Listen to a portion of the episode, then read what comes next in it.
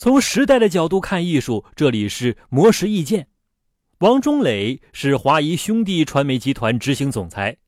他与哥哥王中军在一九九四年共同创立华谊兄弟广告公司，并从一九九八年开始投资电影拍摄。投拍的作品包括《手机》《大腕》《夜宴》《唐山大地震》等。近期，他分享了对国产电影的观点，认为中国电影市场正同时跨在一种成熟和不成熟的阶段。在王中磊看来，现在中国电影市场已经发生很大的变化，市场和创作都趋于成熟，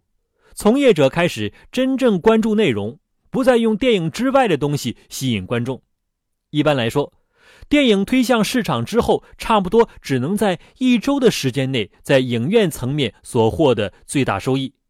所有的努力和投入都是靠观众迅速的传播出来。不过，王中磊也表示，国内电影的市场环境和运营环境还不够成熟，片方与院线方的分配、内容与平台的重要性选择等，都是需要面对的问题。虽然如今全球通行的票房收益分配方式是，内容投资方和发行方、平台方和院线方各一半，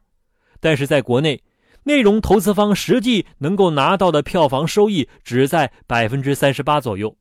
而且近几年来，内容制作的成本飞速上涨，更是远远超出平台建立的成本。尽管市场环境和运营环境还有很多不成熟的地方，但是王中磊认为，这些不成熟反而能够给市场带来活力，可以不断试错，不断纠正大家的理解。以上内容由魔石意见整理，希望对你有所启发。魔石意见每晚九点准时更新。